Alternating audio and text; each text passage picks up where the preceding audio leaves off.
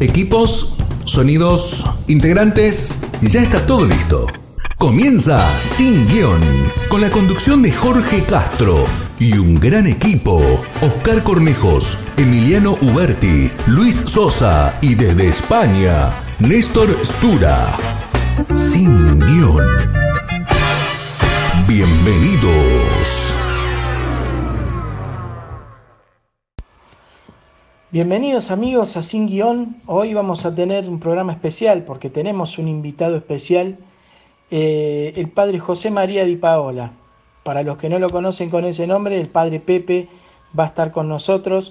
Hoy se lo vamos a dedicar a San Maxi Colbe porque él no solo fue eh, una persona que todos lo conocimos a través del gran sacrificio que hizo por estos por esta familia judía en, el campo de concentración, sino que fue un gran catequista, predicador, muy fervoroso eh, en, su, en su predicación y en sus ganas de llevar almas al cielo. Así que para vos, Maximiliano, este programa. Así que, sin más, vamos a dar comienzo, lo vamos a saludar al Padre Pepe y le vamos a hacer una pregunta. Padre Pepe, buen día.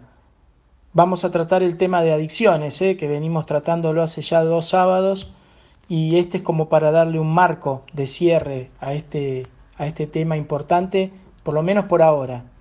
Así que, Padre Pepe, buenos días. Le hago una consulta, la primera pregunta de parte mía. ¿Está de acuerdo o no con la despenalización de las drogas? En, en el sentido de la legalización, porque termina siendo, en vez de ir a comprar el narco, vas a comprar en el negocio del lado, pero lo mismo. Entonces, el tema es cómo hacer que los chicos no encuentren la felicidad en, el consumo. Entonces, eh, en, en, líneas generales también estamos, todo el grupo nuestro está de acuerdo para, es decir, no, estamos de acuerdo con la legalización, la verdad. Nos, nos parece, y más estando en estos barrios, en donde la gente, los chicos no tienen muchas cosas que hacer tener más cerca la droga es más complicado todavía. Claro.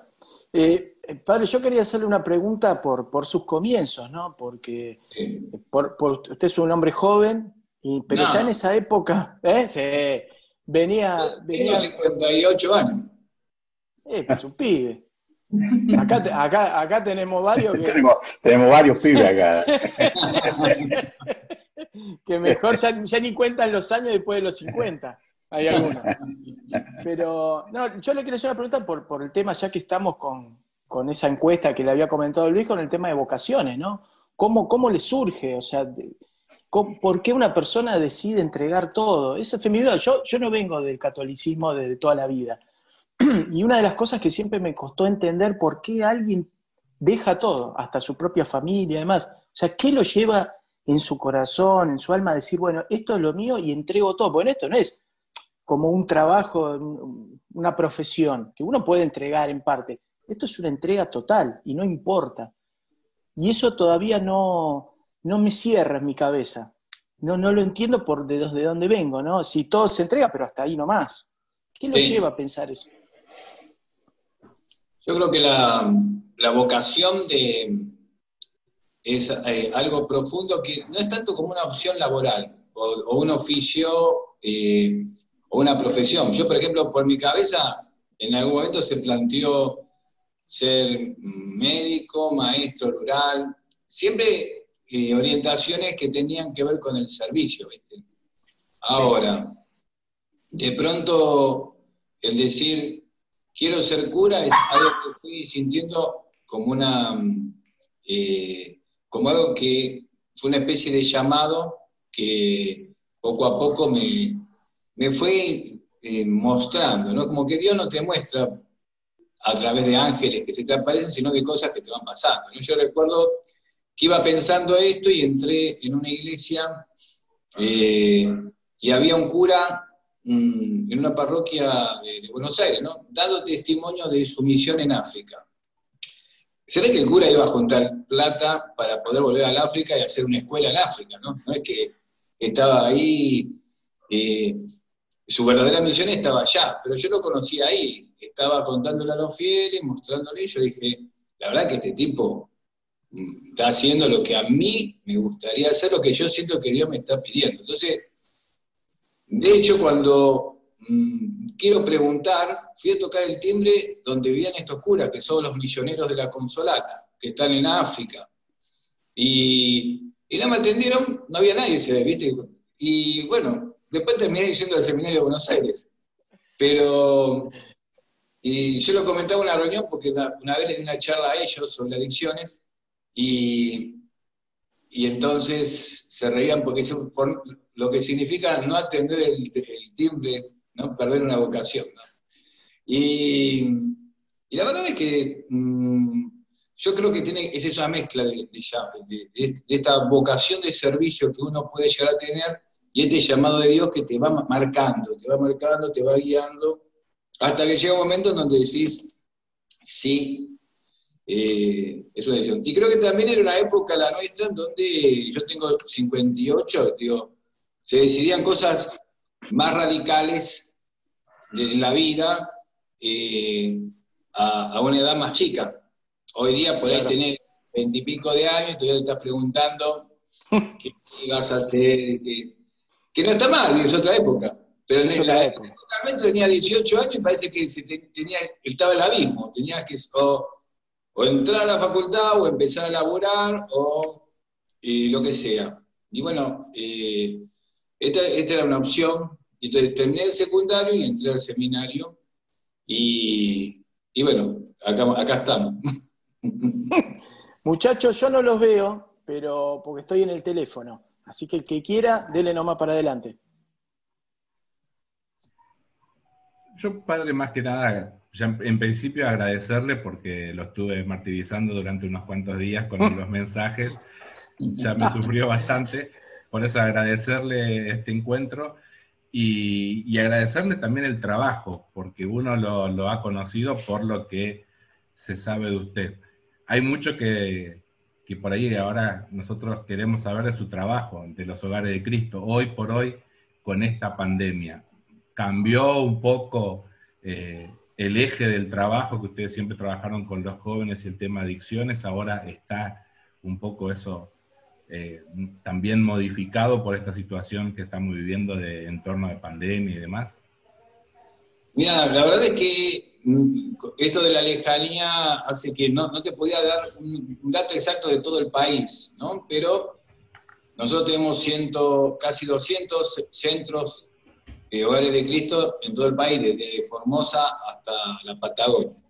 Y nació acá en la villa, en la villa y te digo, los centros al menos que, con los cuales estoy teniendo contacto, sea de Capital, Gran Buenos Aires y del interior, que pude contactarme en este tiempo, están llevando el trabajo igual, ¿no? Por ahí tienen que buscar, de acuerdo al lugar en donde están, nosotros en el AMBA tenemos muy complicado por el contagio, eh, y entonces tenemos que usar muchos protocolos, etcétera, pero no dejamos de atender. O sea, se atendió durante estos 200 días prácticamente de, cuarentena a todos los jóvenes, chicas y chicos y que se acercaron con el tema de las adicciones.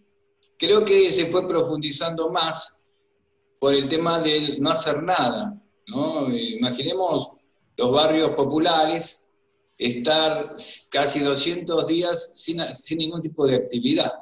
¿no? Eh, eso, al menos en, yo hablo del Lampa, que es donde estoy viviendo. Estoy ahora en las villas de José León Suárez, en Partido de San Martín. Pero lo mismo pasa en las otras villas. Y claro, por ahí uno no, no tiene la habilitación para hacer algunas actividades desde el punto de vista de la prevención, pero los pies igual se juntan. No es que van a estar eh, el tema es que acá me parece lo que falta pensar un poco es de qué manera eh, logramos que los chicos y las chicas puedan reunirse en lugares que les hacen bien, porque si no queda la otra.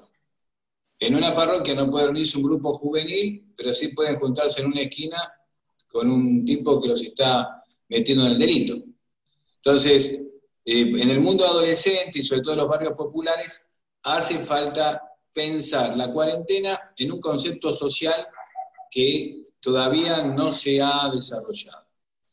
Y en esto tiene que ver con las adicciones. Nosotros creemos que hay que trabajar prevención, como lo veníamos haciendo y lo, lo estamos haciendo ahora como podemos, y la recuperación que la mantuvimos. Si bien muchos centros han cerrado, nosotros como Hogar de Cristo permanecimos abiertos y a medida que tuvimos contagios, eh, o a veces por contacto estrecho tuvieron que aislarse algunos, eh, mantuvimos la división de horarios, división de días, eh, mantuvimos la pequeña granja que tenemos haciendo un aislamiento de 14 días con los chicos que iban a entrar a la granja. Bueno, tratamos de esforzarnos para mantener en medio de estas circunstancias eh, el ritmo que veníamos trayendo en, tiempos normales. Muchachos, Oscar, Néstor, Emi. Sí, yo le, quería preguntar, yo lo escuché, este, que me llamó la atención, pero digamos, me llamó bien la atención, un comentario que él hizo en algún momento, en la cual este, él dice que, este padre dice que la droga en las villas están despenalizadas de hecho. Entonces, me gustaría por ahí que si puede ampliarnos un poquito el concepto. ese es, un documento que hicimos Oscura de las Villas y me pareció que era justamente un tema que en el 2009, calculale, se venía discutiendo mucho en la Universidad de Buenos Aires. Entonces hablaban de despenalizar como una posibilidad y legalizarla, eh, no, tanto, mm, porque si no está la discusión si hay que penalizar o no. Nosotros no creemos que hay que penalizar al pobre adicto. Eh, pero el tema estaba esa discusión.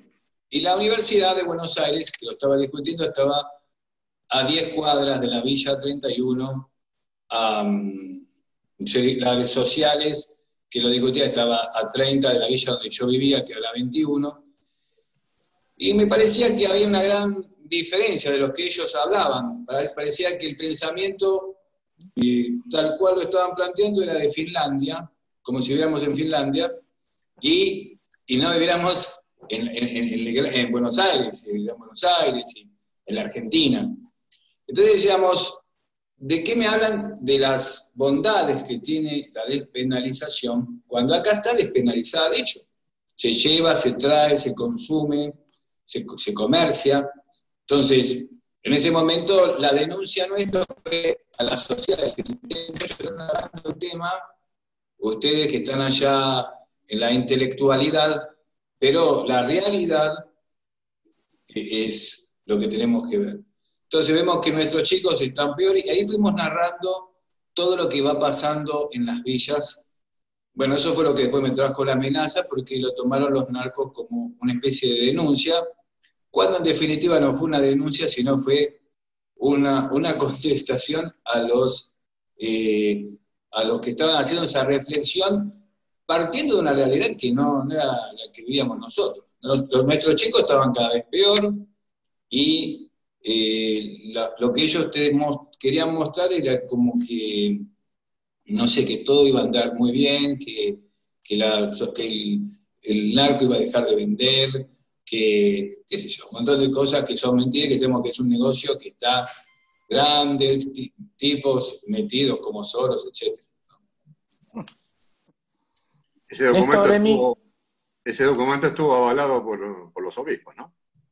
Sí, porque cuando fue la amenaza, Bergoglio hizo una misa que, vos sabés que dio la casualidad que era a la semana siguiente, porque es una misa que tradicionalmente en Buenos Aires se da para los colegios católicos.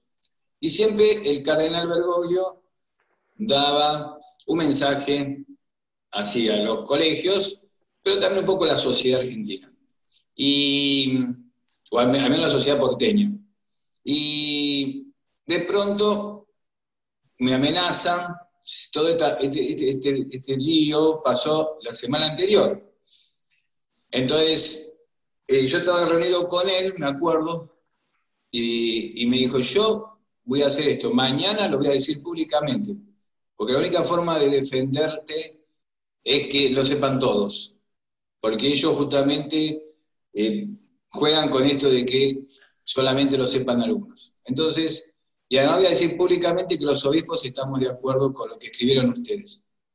Entonces, dijo que me habían amenazado y además firmó adelante de todas las cámaras el escrito que nosotros habíamos hecho. Entonces, fue como una defensa oficial y delante de toda la gente de, de lo que habíamos dicho y el análisis que había. Lo firmaba él y lo firmaron todos los obispos auxiliares, y bueno, fue un apoyo muy grande de, eso.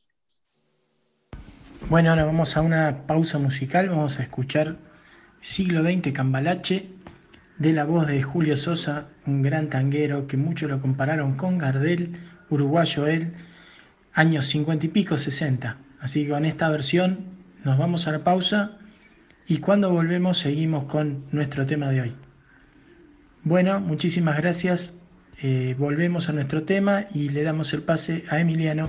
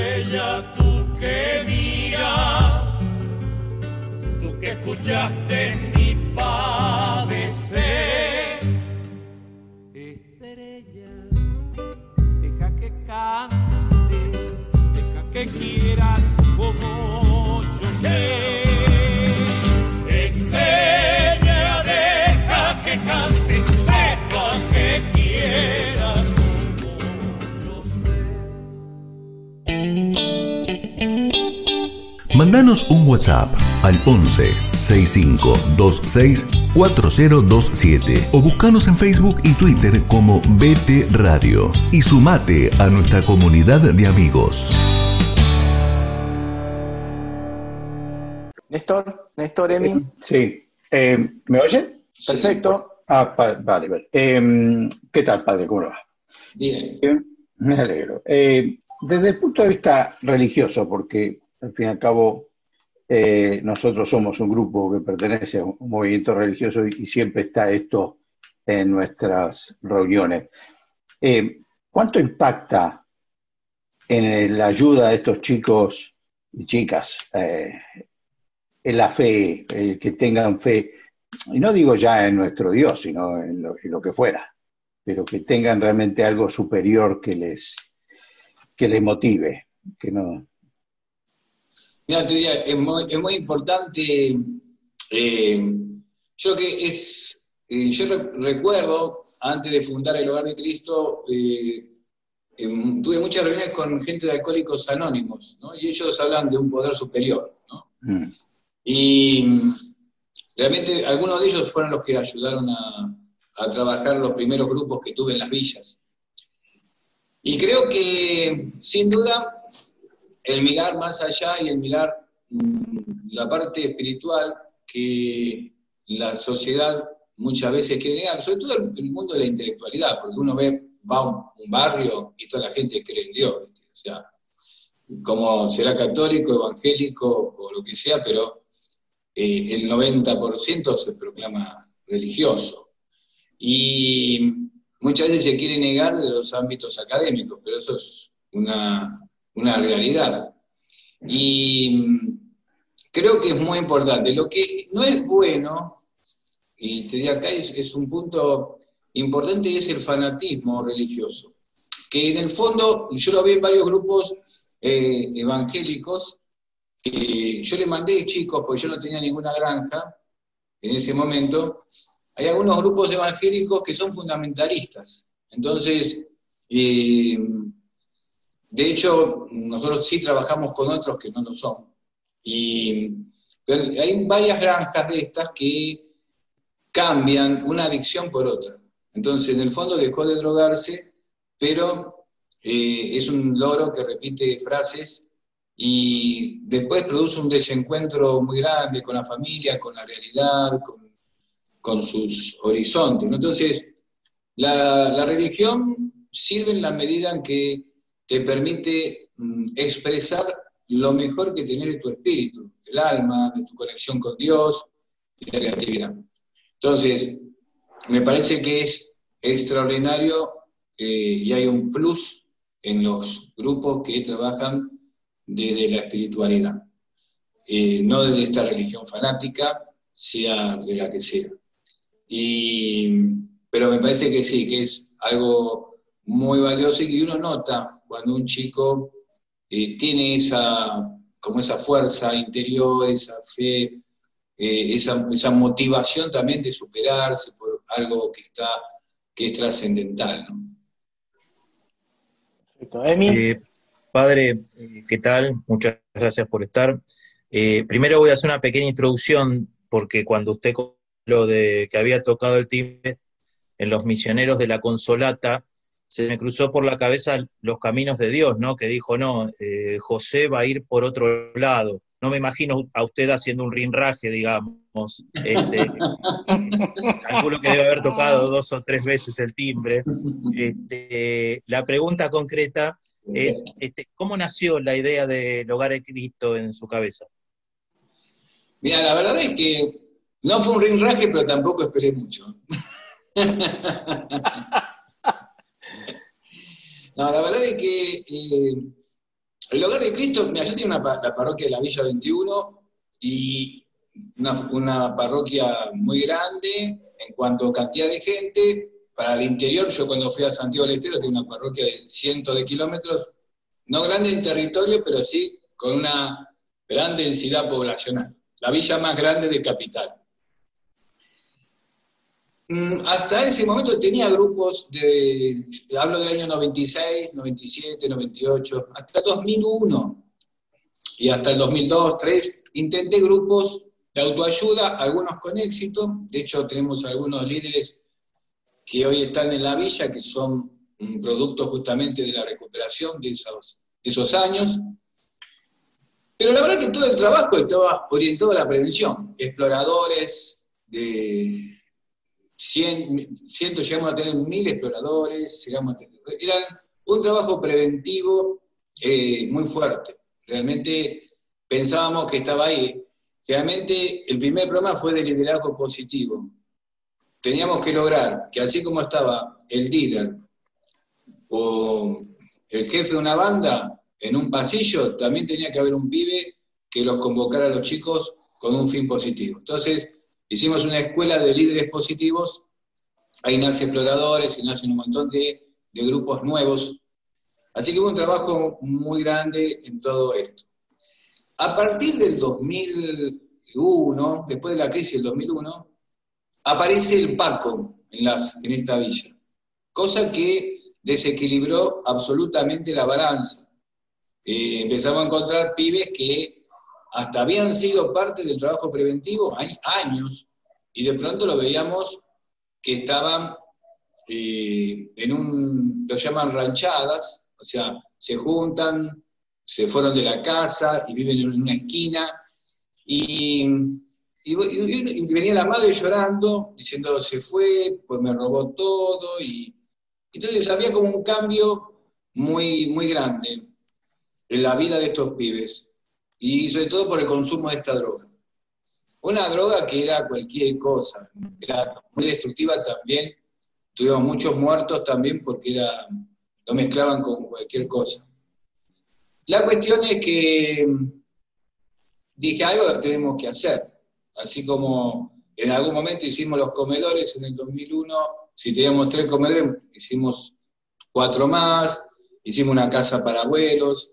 en ese momento asumimos los desafíos que teníamos, dijimos, vamos a hacer algo que asuma este desafío, porque no había mucha respuesta de parte del Cedronar ni de, ni de nadie. Entonces, bueno, eh, yo tenía dos parroquias, Cacupé y Luján. Luján, que estaba más en, el límite de la villa, en, cerca de Zabaleta, barrio Zabaleta, la corté al medio, literalmente, y dije, bueno, de acá para acá es capilla, va a ser sus, actividades de catequesis, grupos, etcétera, etcétera, y de acá para acá, centro de recuperación. Eh, la idea era que los chicos estuvieran en un lugar cerca donde pudieran ir. Entonces, no, el método era llegás, desayunás, tener reuniones, un poco de deporte, algún tallerista, psicólogos que teníamos que se ofrecían, que eran conocidos nuestros, eh, uno de los curas dedicado eh, absolutamente a eso. Bueno, así empezó el hogar de Cristo como un abordaje territorial. Yo te diría, eh, en vez de decir, como pasaba momento, ¿dónde puedo mandar a este chico que se droga? Y buscábamos un número y era todo un chino que no se podía... Bueno, dijimos, no, ahora vamos a ocuparnos nosotros. Y ahí empezamos y fuimos aprendiendo. Eh, fue bueno porque mostramos que una comunidad es la que realmente puede salvar a los chicos. Eh, no es solamente aquellas personas que ah, estudiaron algo, porque a veces en esto piensan que hace falta un psicólogo, un psiquiatra, eh, un operador terapéutico. Eso, es bueno, pero lo más importante es tener también una persona que eh, vos digas, le cuida la casa, le da de comer. Yo creo que acá decíamos, no es cuestión de profesionales. Hacen falta profesionales, pero también lo más importante es que la comunidad se involucre. Y realmente, recuerdo, la, hicimos una granja, después, eh, recuerdo cuando los chicos salían de la granja, le hicimos una encuesta, ¿a quién agradecían más la recuperación? Y no decían ni al cura, ni al psiquiatra, ni a la psicóloga, ni al operador terapéutico que vivía con ellos, sino que decían a Valerio y Rufila. Y Valerio y Rufila eran un matrimonio que los quería, los cuidaba y los trataba como hijos. Entonces, eso realmente es lo, lo valioso. Cuando la comunidad entera se mete. Después los profesionales hacen su papel y lo hacen mejor todavía. Y esa es la gran diferencia entre nosotros y los programas que puedan venir del Estado. Si lo quieren solamente dirigir como una, un trabajo de profesionales, va a estar siempre limitado. En cambio, cuando hay una comunidad que sostiene la vida del chico, te digo, por ejemplo, un chico que se recupera o que está en camino de recuperación, va a la, a la escuela de oficio de la parroquia, o hace la primaria que, le, que quedó inconclusa, o la secundaria. O sea, si no está inserto en una comunidad, es muy difícil la recuperación. Es como quien egresa de algo y después no tiene trabajo. Una cosa así.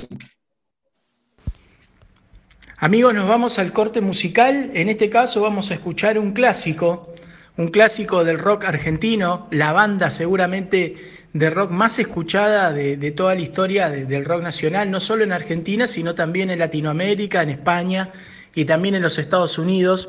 Un clásico de Soda Stereo en la ciudad de la furia. Y volvemos en un minuto con más sin guion.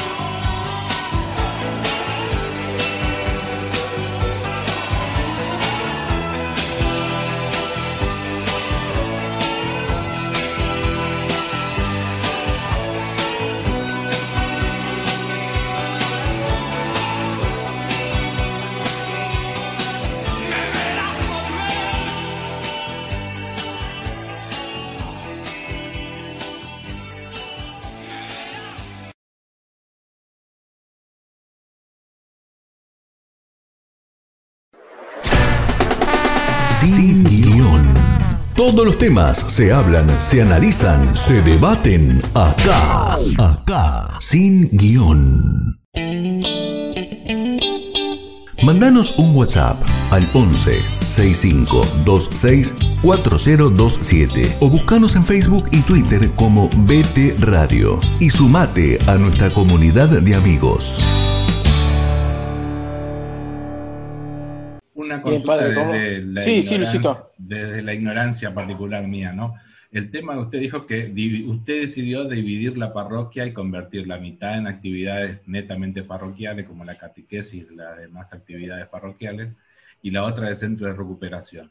Eh, digamos, ¿Eso cómo eh, lo decide directamente usted como párroco o eso hay alguna normativa que hay que pedir al obispado? ¿Y cómo cambió eso con el nombramiento, digamos, particular de un obispo para las villas? Sabés que no te puedo escuchar porque están desinfectando acá y hay un ruido.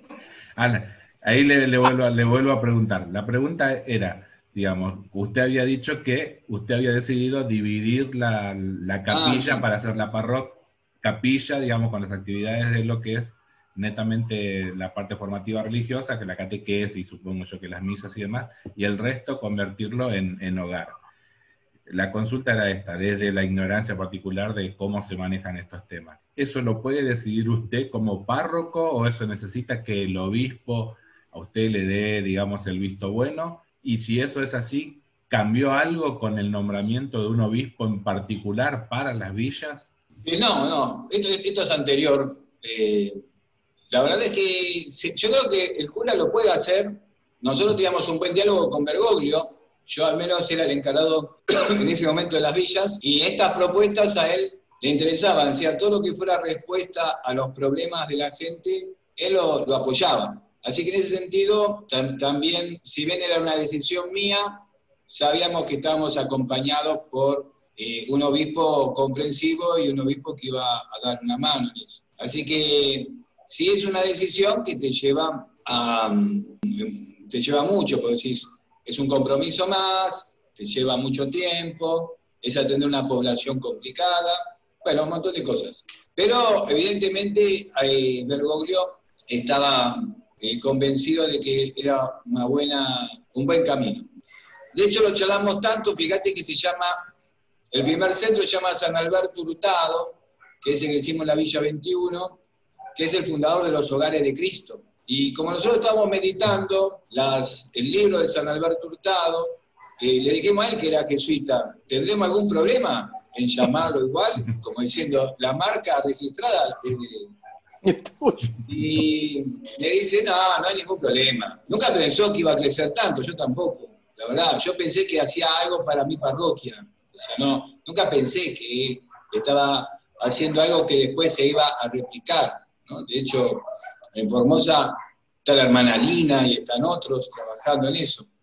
Pero yo la, la verdad es que pensé, bueno, esto va a quedar como una respuesta de la parroquia de KQP a este problema. Después se fue replicando a, la- a las otras villas y, y después se replicó en el interior. Yo creo que lo que ayudó mucho fue que la pastoral de adicciones y Cáritas trabajamos juntos. ¿no? Yo me, me encargué de la pastoral de adicciones en estos últimos seis años y, y con Cáritas trabajamos juntos y eso le dio mucha, mucho empuje, mucha motivación. El hecho de que me haya ido a Santiago del Estero también fue bueno porque me ayudó a comprender que la realidad de las adicciones no era algo solamente de las villas, que se daba de otra forma también en el interior. Y bueno, así que eso me, me ayudó a, después cuando me encargué de la pastoral, a entender mejor la realidad del interior, ¿no? Porque si no, los curas de las villas, lo que tenemos es que estamos muy metidos, muy metidos dentro de lo que es el, el ambiente de la villa, que perdemos esa perspectiva que te da el vivir en el, interior, ¿no? Yo cuando llegué a Santiago del Estero, pensé que me iban a decir eh, que íbamos a hablar de otro tema. Me llamaban de Quimilí, de, de Montequemado, de Pampa de los Guanacos, de cualquier pueblo para hablar de adicciones. Entonces yo dije, ah, bueno, acá es mucho peor de lo que yo pensaba. Carcito, Néstor. Sí, Eh, yo quería preguntarle, eh, seguramente hay un montón de necesidades, ¿no? pero ¿cuáles son las cruciales hoy en día con el tema de la pandemia? Usted habló de comedores, eh, me imagino que también el tema de la comida es algo que les, les hace falta, ¿no? Sí, nosotros centramos, eh, teniendo como perspectiva que los barrios nuestros viven de changas, sabiendo que íbamos a tener eh, un déficit en eso, tratamos de armar comedores en las capillas. Entonces las capillas nuestras están transformadas en comedores, no donde la gente se sienta a comer, sino donde retira, al principio retiraban eh, una bandeja, después cuando fue aumentando el tema del contagio, dijimos que vengan con el tupper, y bueno, se retiran en la, parroquia nuestra, que tiene seis capillas, 3.000 viandas en total, diarias, y estamos trabajando en función de eso. Después de ese ruido que no me dejaba escuchar recién, era, eh, son las máquinas que pudimos obtener para desinfectar eh, los pasillos, los lugares comunes, y mm, así que se ve que estaban haciéndolo. Y mm, Estamos haciendo eh, campaña de ropa, sobre todo por el frío, entonces se entrega dos veces por semana. y después eh, una gran cantidad de alimentos, pasamos de 200 a 1000 cajas de alimentos por mes. Y bueno, eso hace que realmente nuestro esfuerzo esté en ello. Al mismo tiempo no se cerraron esto que te decía, el hogar de Cristo, y los chicos del hogar de Cristo lo que hacen es ayudar bastante. Por ejemplo, se entregan las viandas a la gente anciana, a la, en la casa, no, no es que se les pide que vengan a buscar. Así pudimos detectar la cantidad de abuelos que estaban solos y que nos va a servir también para el día de mañana poder seguir trabajando con ellos. Lo mismo que con personas que tienen cierta discapacidad, que le pedimos que se queden, entonces le van a llevar la comida a la casa. O sea, se transformó la parroquia eh, en, otra cosa.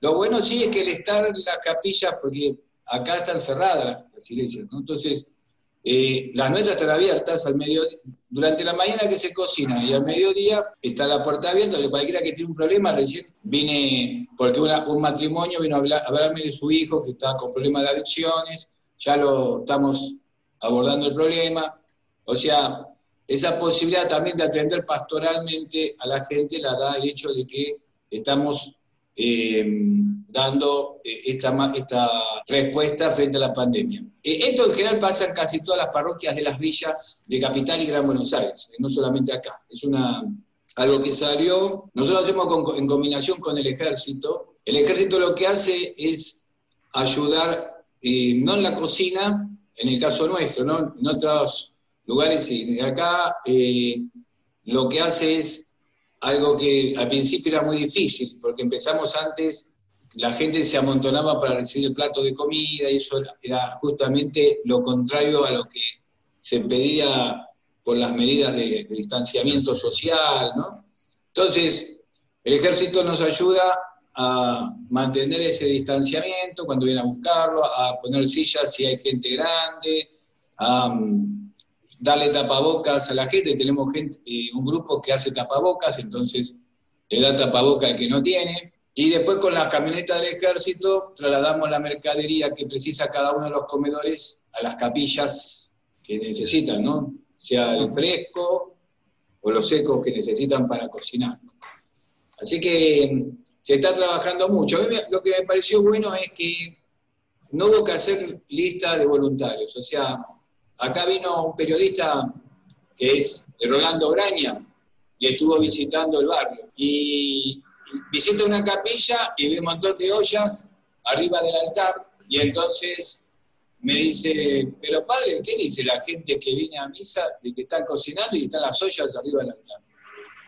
Y le dije, ¿sabes lo que pasa? Que los que están cocinando son los que vienen a misa. O sea, hace dos semanas toda esta gente venía a misa hay muchos que se tienen que quedar en casa porque son mayores, le pedimos que recen, a cada uno le dimos un rosario, recen para que estemos mejor, recen por los que están sufriendo COVID, recen por los que están trabajando y los que no están acá.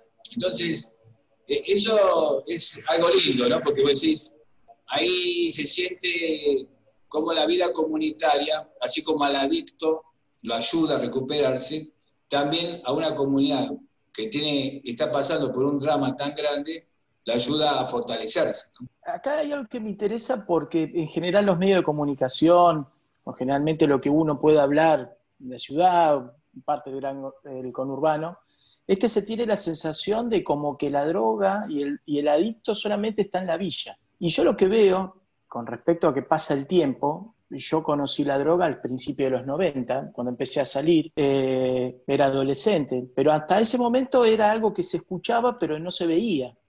A partir del año 90, 91 yo lo empecé a ver más, digamos, este, ya no, no tan difusas, ahí, ¿no? En el baño, en, la salida, en, en, el baile, en el boliche, o sea, y ya había gente que lo ofrecía, pero parece como que Después eso se trasladó como decir, por ahí estigmatizar a la villa, que ahí se hace todo lo malo, ¿no?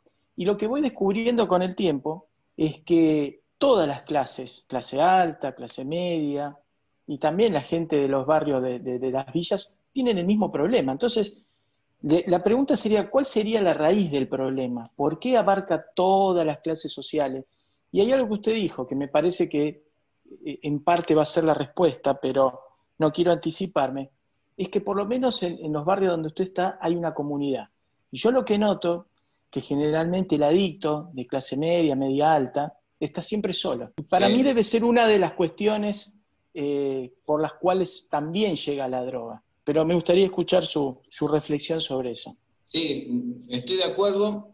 Yo creo que el problema de las villas, un poco empezando por lo que preguntabas, es que hay menos posibilidades eh, al alcance de la mano para poder salir adelante si no hay una comunidad organizada.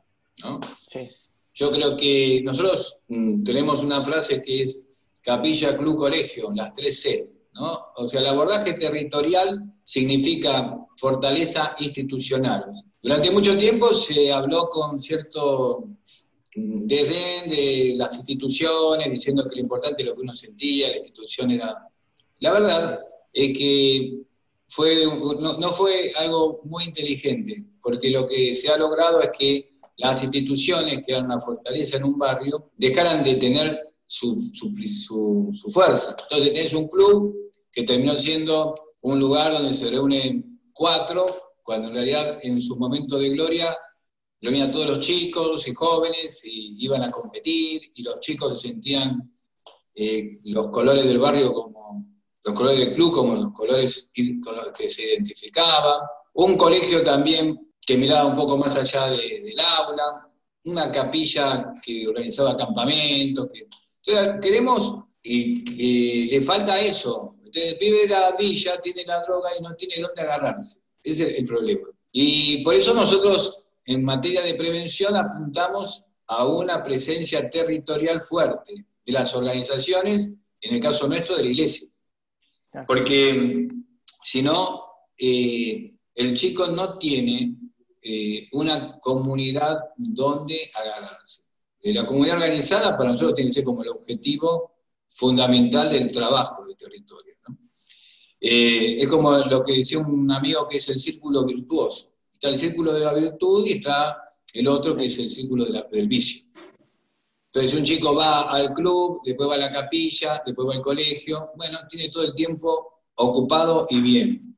Ahora, si el chico no tiene estos puntos, entonces la cosa cambia. Con, lo que decías, la segunda parte de la pregunta, yo creo que sí, es, es verdad lo que vos decís, en que en, primero que en, en ciertos niveles de la sociedad se avala la droga, inclusive ideológicamente. O sea, hay lecturas, hay deportistas, hay eh, personas que transmiten que, pareciera que podés ser más creativo, que podés rendir más, que podés... Y, eso es un negocio que viene de afuera, es un negocio que viene de afuera y que por eso tiene eh, la fortaleza del dinero que viene de afuera.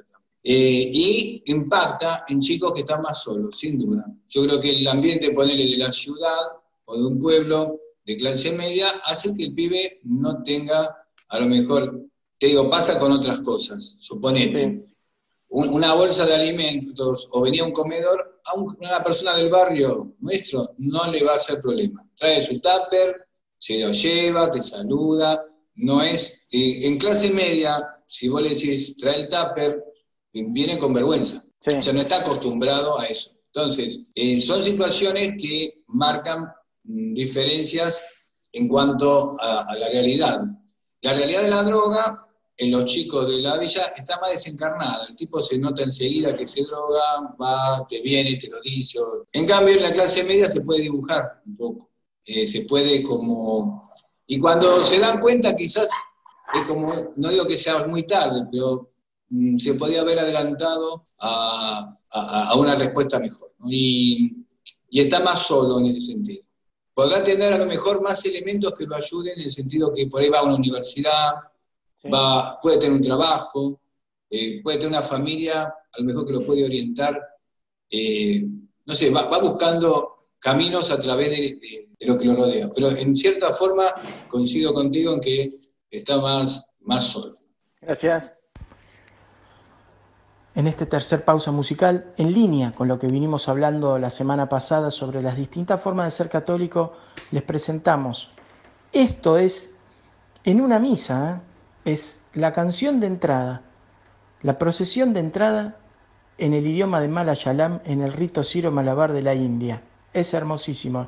No se lo pierdan que enseguida volvemos con más sin guion.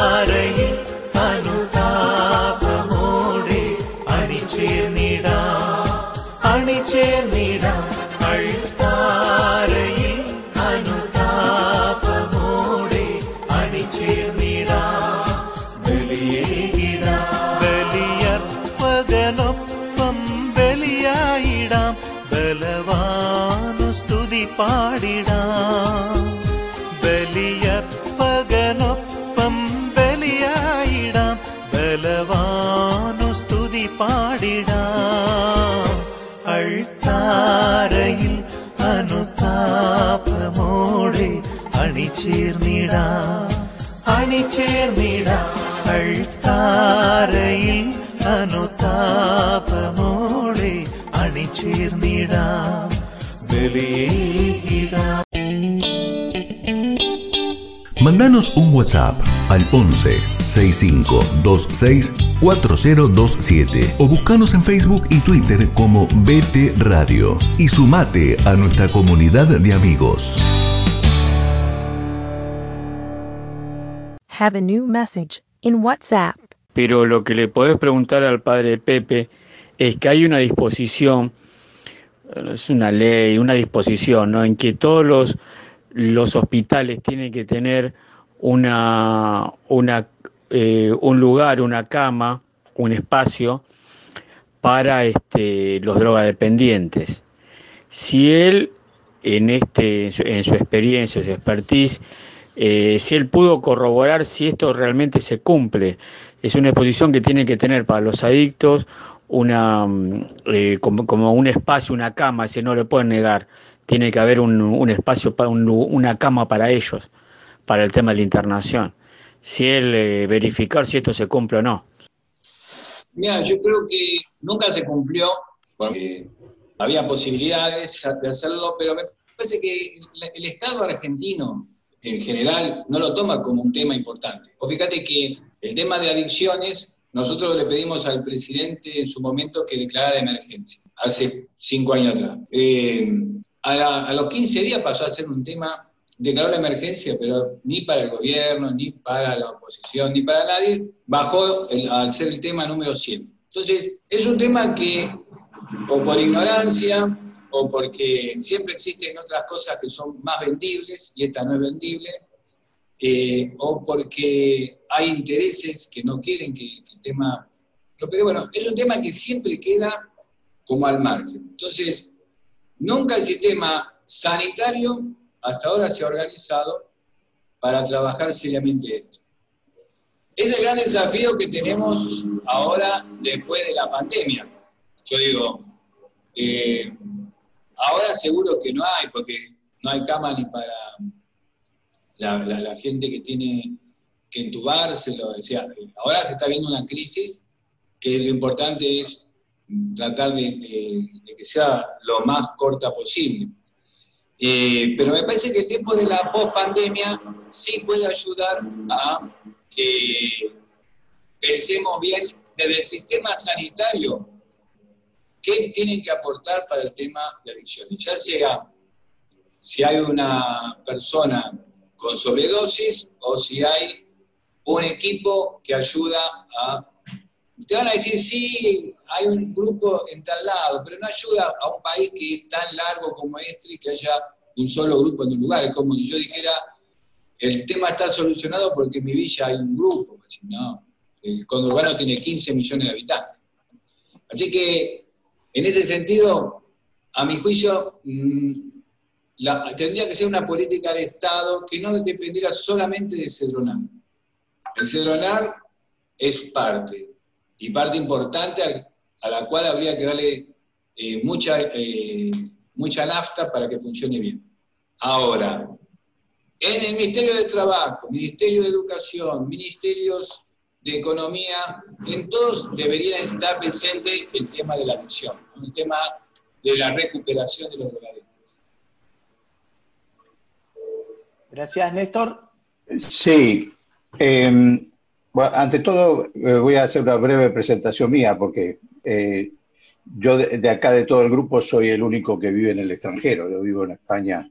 Estuve en Argentina hasta diciembre. En enero ya me vine a vivir definitivamente acá. Y estamos con, o, bueno, estábamos en confinamiento desde prácticamente el mismo día que Argentina. Yo esos días de que arrancó el confinamiento justamente estaba en Buenos Aires. Pero cuando regresé a, a España y comencé el confinamiento acá. El confinamiento grande, grande, el principal, el primero, ya se terminó, duró un mes y medio, dos meses, algo así. Ya se terminó. Pero sí se está notando que quizás estemos empezando la segunda ola de pandemia. Y este aquí que con la segunda ola, lo que uno va viendo en los medios es que aparecen los temas psicológicos. Si del tema psicológico de la pandemia no se tocó en la primera parte. En marzo, abril, mayo, junio, nadie hablaba de lo que le pasaba a la gente. Ahora es, en los medios es continuo, es decir, hay expertos, no, que el encierro, que no el encierro. Y mi pregunta es eh, específicamente para grupos que son tan, tan, tan frágiles, tan sutiles en el, tema. Este tema de tener que estar confinado, quizás no ver a la familia, no sé exactamente cómo se mueven ustedes. Ya vi cómo, cómo, afecta la pandemia en cuanto a la operación propiamente dicha, pero a los chicos, a los muchachos, las chicas, eh, ¿esto les está afectando? ¿Les, está mejor, ¿Les ayuda? ¿No les ayuda? ¿Cómo lo están viendo? Sí, yo coincido. Creo que acá hay un tema que no se habló y que no es una cuestión solamente de, charlarlo con infectólogos o epidemiólogos, sino que es el problema social, el problema que se genera a partir de no trabajar, no estudiar, estar encerrado en la casa. Fíjate que, la, sobre todo en las villas, las familias son multigeneracionales. Tenés el abuelo, el padre, el hijo, el nieto, todos juntos en una casita chica. Entonces, nosotros fuimos al presidente y le dijimos, cuando nos reunimos los curas de las villas con él, no se puede decir, llévate, eh, quédate en tu casa y llévate el trabajo a tu casa, porque claro. no se puede llevar el trabajo porque viene de changa. Eso lo comprendió bien en su primer momento, tuvimos esa charla que fue muy buena. De hecho, él hizo un spot con nosotros diciendo, eh, quédate en tu barrio, ¿no? cuídate, quédate en tu barrio. Eh, y, y empezar a trabajar ese tema tendría que haber sido por ahí un camino. ¿no? Creo que, eh, ¿qué pasa? Los barrios nuestros eh, hoy día están casi a 200 días, como, decíamos, con niños, pero sobre todo con adolescentes y jóvenes que estuvieron sin referencias positivas, capaz. Capaz tuvieron la única referencia la, la, la esquina, y bueno, creo que eso también produce trastorno. Después produce mucha angustia, mucha dificultad. Yo no entiendo por qué, desde el punto de vista de lo psicológico y de lo espiritual, no haya una eh, atención como corresponde. Que hoy, después de tantos días, digamos, en la ciudad autónoma de Buenos Aires se puede hacer misa 20, cada 20 personas. Cuando vos decís, si vas a cualquier lugar y hay una fila enorme, entonces me parece que lo espiritual primero, en muchos de, de las personas que están eh, con funciones públicas, lo espiritual no lo valoran como debieron. Y segundo, el aspecto psicológico, eh, lo mismo. Que creo que es un impacto muy grande, que significa no ver familiares, no poder participar de un velorio, de un entierro, no poder... Eh, estar eh, cerca de, de, las personas que están enfermas y quizás de otra cosa y que están padeciendo una enfermedad muy grave, que no te puedes acercar y vos la querés ayudar, pero sabés que si vas la contagiás. Hay muchas cosas que realmente impactan y que mm, me parece que es- te- te- tendrían que tenerse en cuenta como tan en cuenta como lo otro, ¿no? Es, es tan importante eso como mantener, eh, no sé, los cálculos de cuántos metros hay que estar separados del uno del otro, y- porque acá lo importante no es hacer misa, sobre todo, es importante es la atención espiritual de la gente. Ese que viene con problemas, y si viene a misa, bárbaro, pero si, si, si yo voy acá al centro de León Suárez, donde está la villa nuestra, al centro comercial, y te encontrás que hay una fila enorme para ir a cobrar o para hacer un trámite de ANSES. O, así, ¿cuál es la diferencia que no pueda acercarse a la parroquia con el mismo distanciamiento y participar en la celebración? ¿no? Por ejemplo. ¿Y qué diferencia habría con que, eh, bueno, mucha de esta gente puede tener la charla de un psicólogo, de alguien que los anime, que sea del municipio, ¿no? ¿Qué sé yo? Hay muchas cosas que serían muy buenas para la gente que está bastante angustiada. Imaginemos que además de todo eso, con la eh, dificultad de no tener un trabajo, porque estamos hablando de gente que no tiene un trabajo en blanco, o sea, no es gente que a fin de mes, aunque sea después de semejante dificultad, va a decir, ah, bueno, pero voy a, a poder cobrar bien. O sea, además de todo eso que significa el encierro, está la angustia de no tener un trabajo. Entonces es, importante, como bien decís vos, que este tema se lo encare. Si no se lo encaró hasta ahora, al menos que se tome en cuenta y, que realmente se llame a, la- a los referentes sociales y, de, la parte de la vida total, ¿no? la parte espiritual y psicológica que muchas veces eh, no es tenida en cuenta y es importantísima en la vida de la gente. Yo recuerdo haber- Emi. haberlo leído a usted Oh. que decía en una nota en, en La Nación esto, ¿no? Que las changas no se pueden llevar a casa. Claro. El tema del teletrabajo, me acuerdo que se lo había leído, así que bueno. Y en- dentro de esa misma tónica, digamos, para el caso de, de los duelos, siempre es difícil trabajar el duelo, pero en estas situaciones donde usted dice que la parte social, que es lo que fundamentalmente contiene a todos, a estos jóvenes, a estas familias y demás, donde eso está como en cierta forma coartado, no hay posibilidad. ¿Cómo manejar esas situaciones en donde, digamos, esto que tenemos nosotros hay una conexión por Zoom, no es lo mismo para llevar un consuelo a una persona, y aparte donde las conectividades, digamos, no están a la mano por las mismas circunstancias que dice usted, que no tiene el plato de comida, no tiene, no tiene trabajo y demás, que no va a estar pensando en cómo conectarse a una plataforma para estar reunido con alguien. Sí, sin duda. A mí me... Yo trato de ir a las casas donde pasó a lo mejor un, perdió un familiar, hacer una oración, eh, pero evidentemente no, no- no es lo mismo, pero bueno, es algo. Los curas estamos haciendo eso, lo mismo eh, chicos que nacen y que quieren bautizarse, entonces, como no se puede hacer bautismo, ir a las casas y bendecirlos, eh, qué sé yo, buscar modos que, que sirvan para mm, acompañar espiritualmente en este momento de dificultad, ¿no?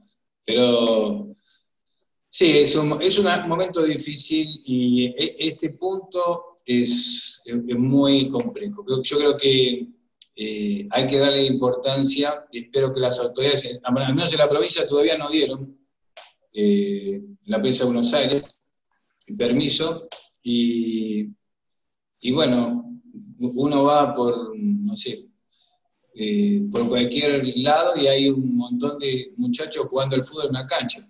Yo digo, tú decís, ¿cuál es el problema de que no haya, de que haya una misa,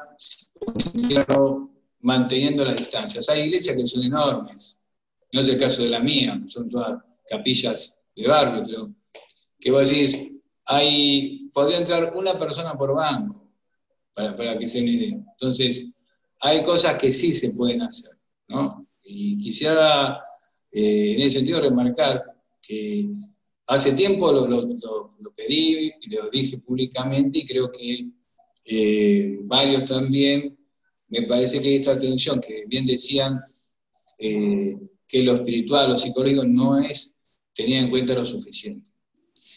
Yo me, me tengo que ir porque tengo las, la escuela de oficio ahora, y vienen los profes.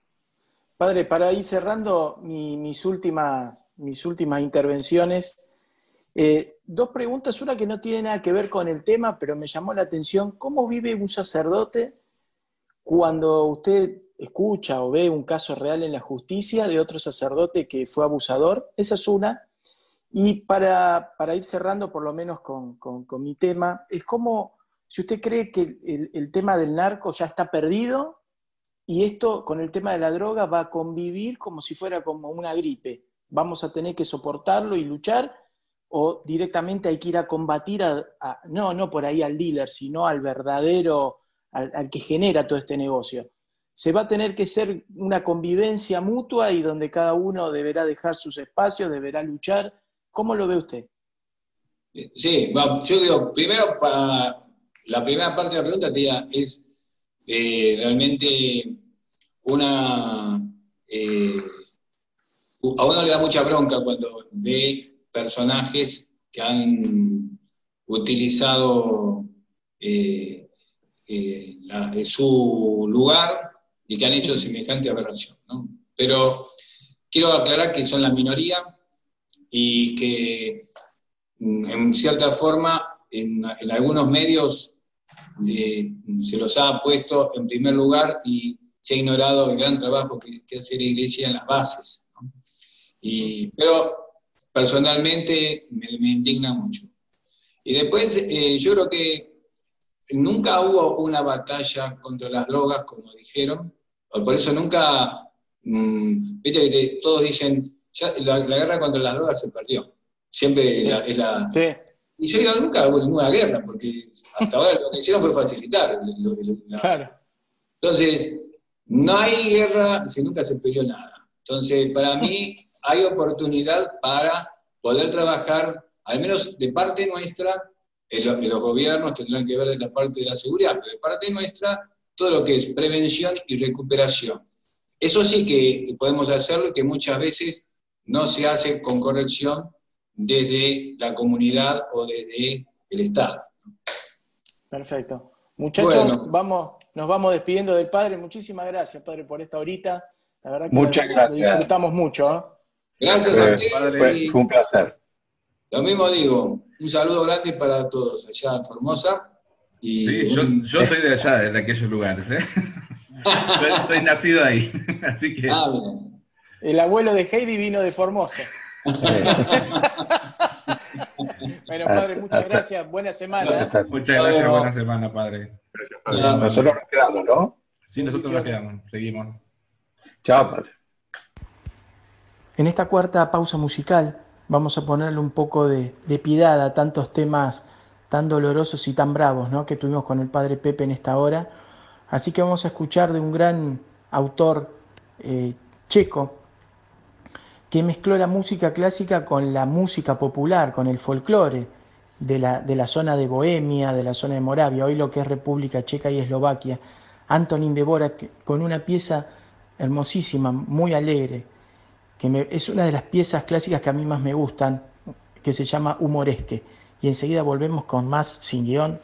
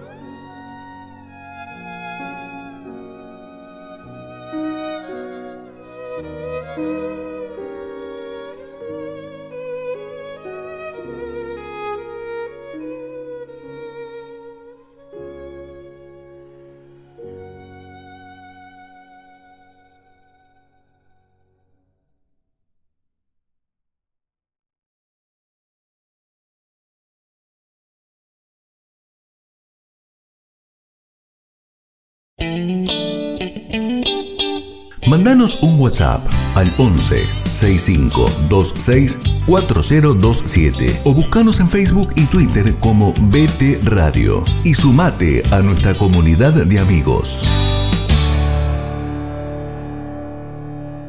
Muy buena. Muchachos, la verdad, un gustazo haber compartido con ustedes esto, ¿eh? la, la verdad que Sí, muy muy, bueno, claro muy bueno. las opiniones, muy claro, muy, muy al hueso y sobre todo el laburo, ¿no? Porque una cosa es hablar, hablar, hablar y otra cosa es meterse ahí, ¿no? Es, Mm. es- es complicado el tema, ¿no? No es nada fácil. Yo recuerdo como, como anécdota, ¿no? Cuando tomo la confirmación, año 96, y empiezo con la catequesis 97, a Jorgito Almirón se le ocurre, como siempre, que me enganchan a mí, hacer una misión. Era en eso el trienio, ¿no? 90 eh, 98, 99, 2000 o 97, 98, 99, dedicado al Padre, el Hijo al Espíritu Santo.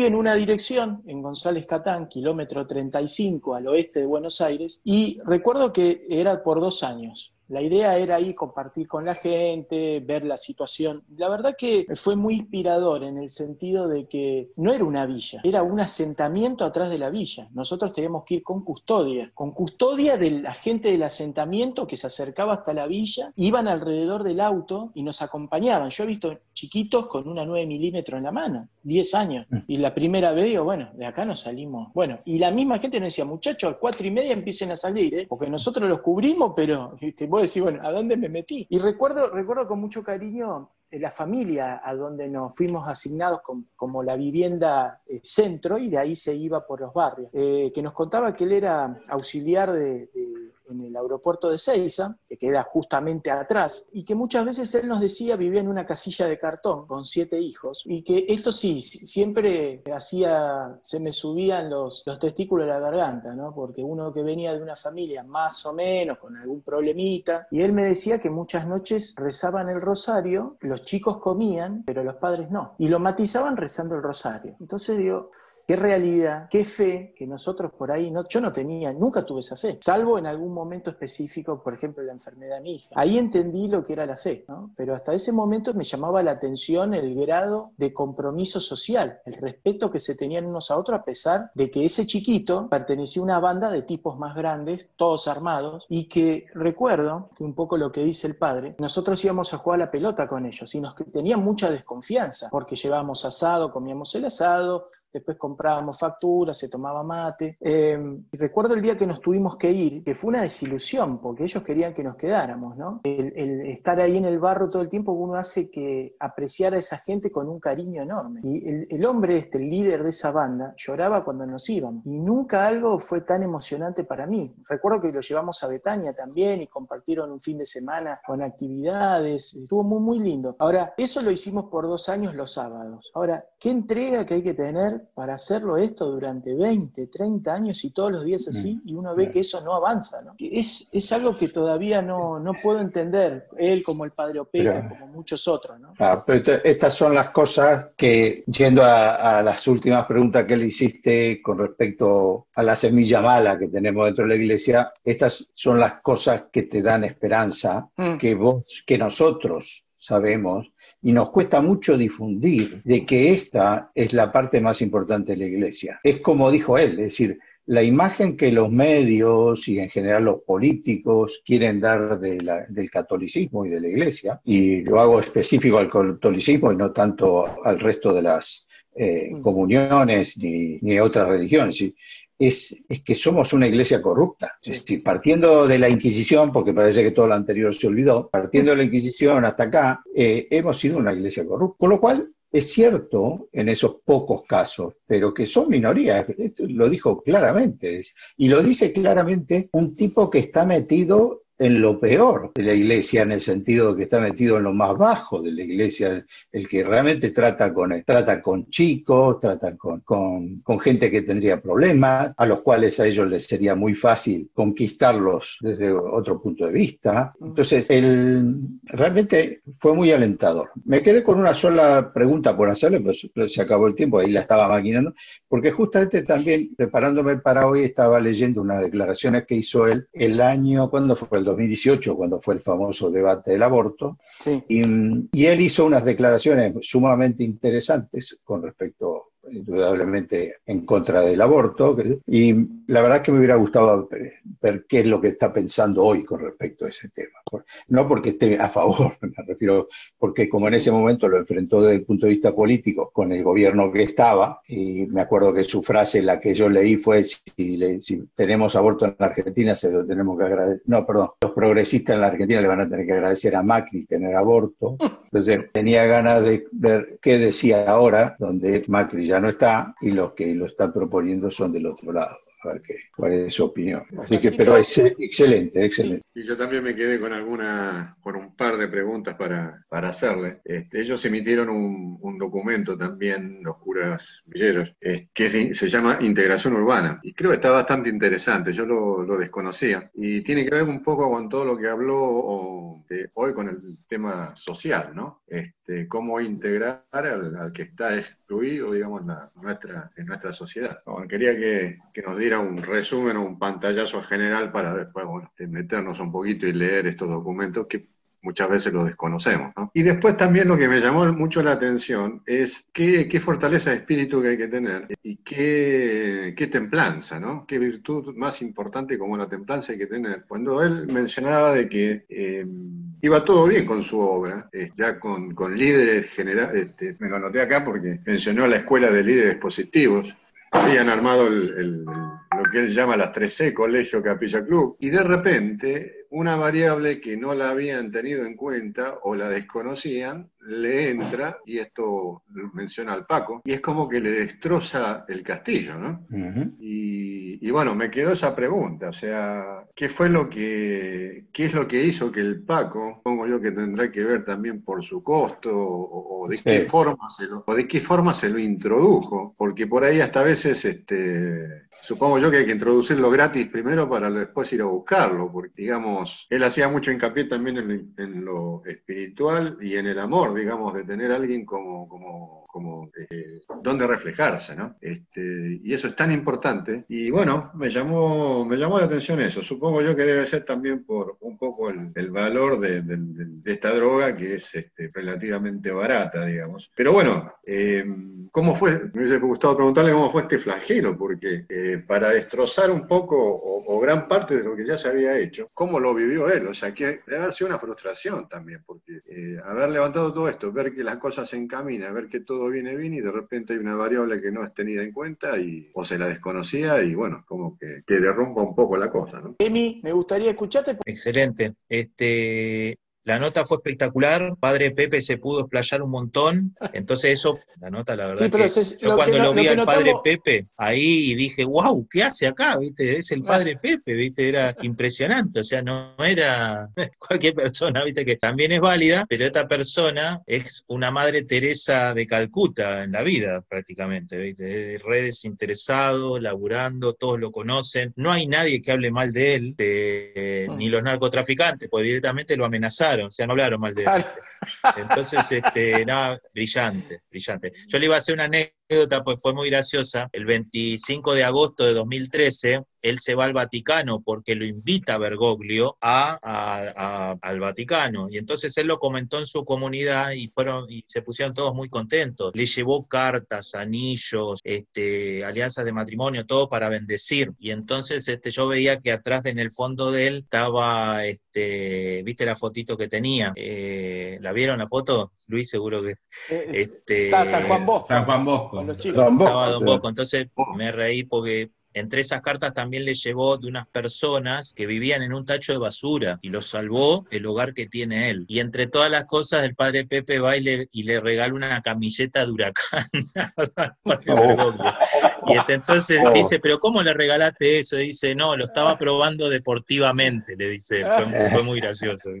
No, lo importante es que se sintió cómodo, eso, eso también lo notamos, se sintió sí, cómodo porque sí, sí. pudo hablar, porque en general lo interrumpen, lo que le cambian, entonces tuvo tiempo para explayarse, decir lo que él quería, y Luisito no me pone, Luis me pone por el chat, se lo nota cómodo, y se quedó 10 minutos más, o sea que, no, esto estuvo muy bueno, la verdad que eh, es un gustazo que nos estamos dando este tiempo, que te, yo creo que hay que, esto que estamos viviendo lo tenemos que disfrutar mucho, ¿no? Porque Ujú. nos, ob- nos obliga a leer, nos obliga a estar al día, nos obliga a cada vez ir mejorando, nos obliga a tener estos contactos con esta gente que realmente es la que hace y cómo lo va llenando a uno y cómo lo va cambiando, ¿no? Esa es, esa es una reflexión que tengo hace rato. Es más, yo cuando, cuando Luisito pone estamos grabando, yo tenía que hacer la presentación y como ya arrancó el padre, ya arranqué también y después me olvidé, como pasa generalmente, ¿no? Y eso, que no llegué todavía a los 50, o sea, lo que me espera, ¿no? Pero Hasta la aquí. verdad que... la Por eso que tenemos editor. Y bueno, y unas felicitaciones acá para el productor, que la verdad sí, que sí. consigue cosas increíbles, no sé cómo hace, pero y estamos en la espera del 12 de diciembre, ¿eh? no se olviden. Ese- ese Va a tener que- una gran noticia a el productor. Tiene que ponerse a rezar todo en esa. ¿eh? A mí una pregunta, una pregunta que me hubiera quedado, que la tenía, justamente había preparado algunas preguntas, unas ideas, ¿no? Es como una persona que vive todo el tiempo, eh, eh, en- no digo embarrado en mal sentido, sino todo el tiempo hablando con la gente, ¿cómo hace él para, para abstraerse un poco y rezar, ¿no? ¿Cómo es la vida espiritual de una persona que se la pasa haciendo? Eso es, para mí es un gran misterio. Es buena pregunta, es muy buena. No llegamos, pero bueno. Y la última canción que había elegido, que si lo hubiera querido comentar, es una canción de un grupo punk que se llama Green Day, muy, muy conocido, que Bien. se llama Jesús de los suburbios, que habla de una realidad muy, muy cruda en Estados Unidos. En- en- en- por el tema de adicciones, cómo vive un, un adicto, ¿no? Eh, eh, justamente en esos barrios marginales y todo lo que va perdiendo, ¿no? Todo lo que él va sintiendo. Es muy cruda la letra, sobre todo para el que sabe inglés y lo puede escuchar y lo puede entender, es crudísima. Y lo, justamente se lo había puesto para él, porque un poco es lo que él debe vivir en esos lugares, ¿no? Eh, eso como para ir cerrando, por lo menos desde mi parte, creo que con, con, la presencia del padre Pepe y llegamos a, a término, por lo menos por ahora, no digo al futuro porque quedan temas todavía para desarrollar, pero por lo menos el tema de adicciones por este año, calculo. Quedan muchas aristas igual, como también habíamos hablado con Damián Fara y con él, sobre otros aspectos que por ahí no tocamos, fuimos nosotros más a lo humano, ¿no? Pero quedarían temas para, para tocar, pero creo que ya tres casi al hilo es, es un tema No, muy bien. importante, pero, pero eh, vamos dándole como el cierre. Así que muchachos, bueno, dos, tres minutitos cada uno para el cierre y nos despedimos. Sí, yo quiero, yo quiero hacer un cierre con un comentario final, digamos. Él planteó, y esto es lo que me llamó un poquito la atención, ¿no? Eh, él, es el- es, él es parte del Evangelio que transforma la sociedad, ¿no? Eh, nosotros tenemos que llevar el Evangelio, pero el Evangelio también tiene que ser transformador. Y dentro de eso dio un, este, cuando hicimos la entrevista eh, sobre el tema de, de drogas, yo me quedé con un aspecto o una parte del, del- prisma eh, puesto a la luz, me quedé como con una situación bastante compleja, eh, mal, porque no le veía salida, y lo veía como una lucha perdida. ¿sí? Y dando vuelta el prisma con, con- con el padre Pepe, él lo planteó y lo dio vuelta y lo vio de otro lado. Y, y de ese lado es eh, eh, la parte positiva del tema, ¿no? Eh, donde él dice, bueno, no, nunca hubo una, una batalla, eh, por lo tanto nunca la, nunca la encaramos, o sea, y, y esta actitud positivista me llamó, me llamó a la reflexión y bueno, da- me da hacia el futuro otras perspectivas, que hace dos semanas atrás que la cosa era negra y oscura, ¿no? Gracias, Oscarcito. Luis, o vos, Néstor.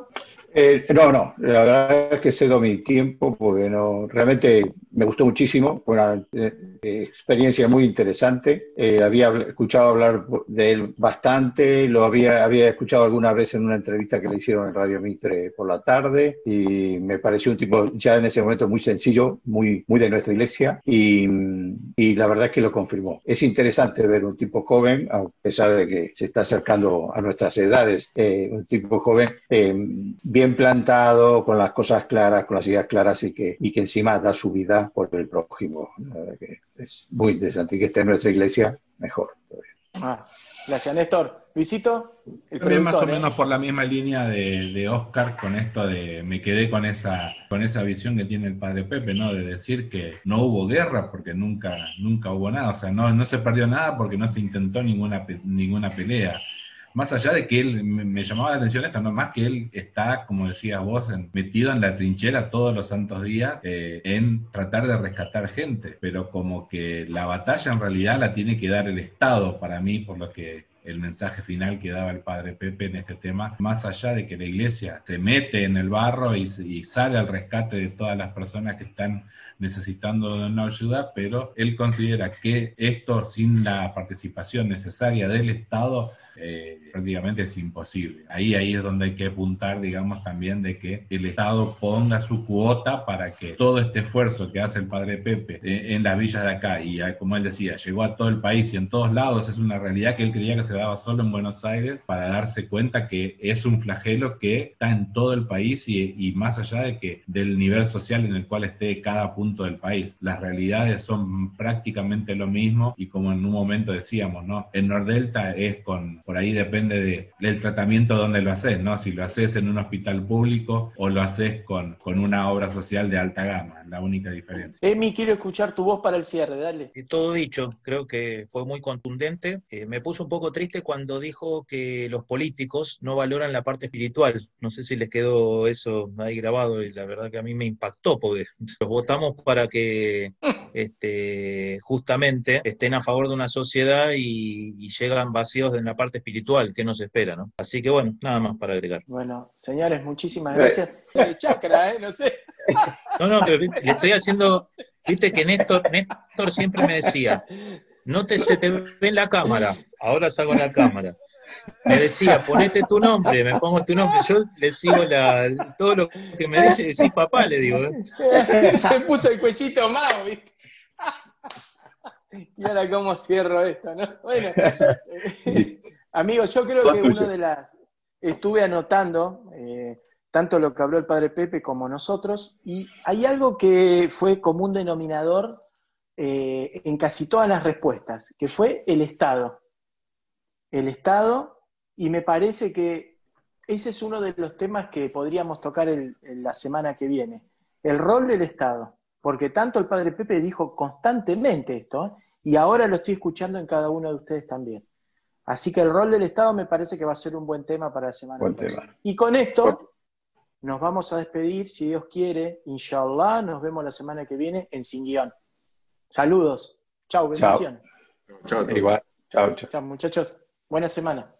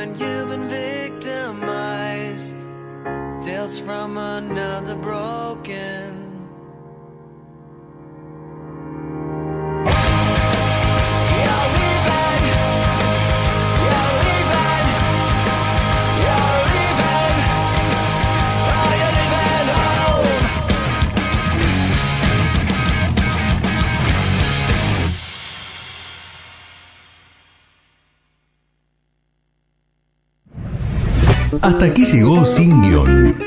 Jorge, Oscar, Emiliano, Luis y Néstor se despiden hasta el próximo sábado. Hasta entonces.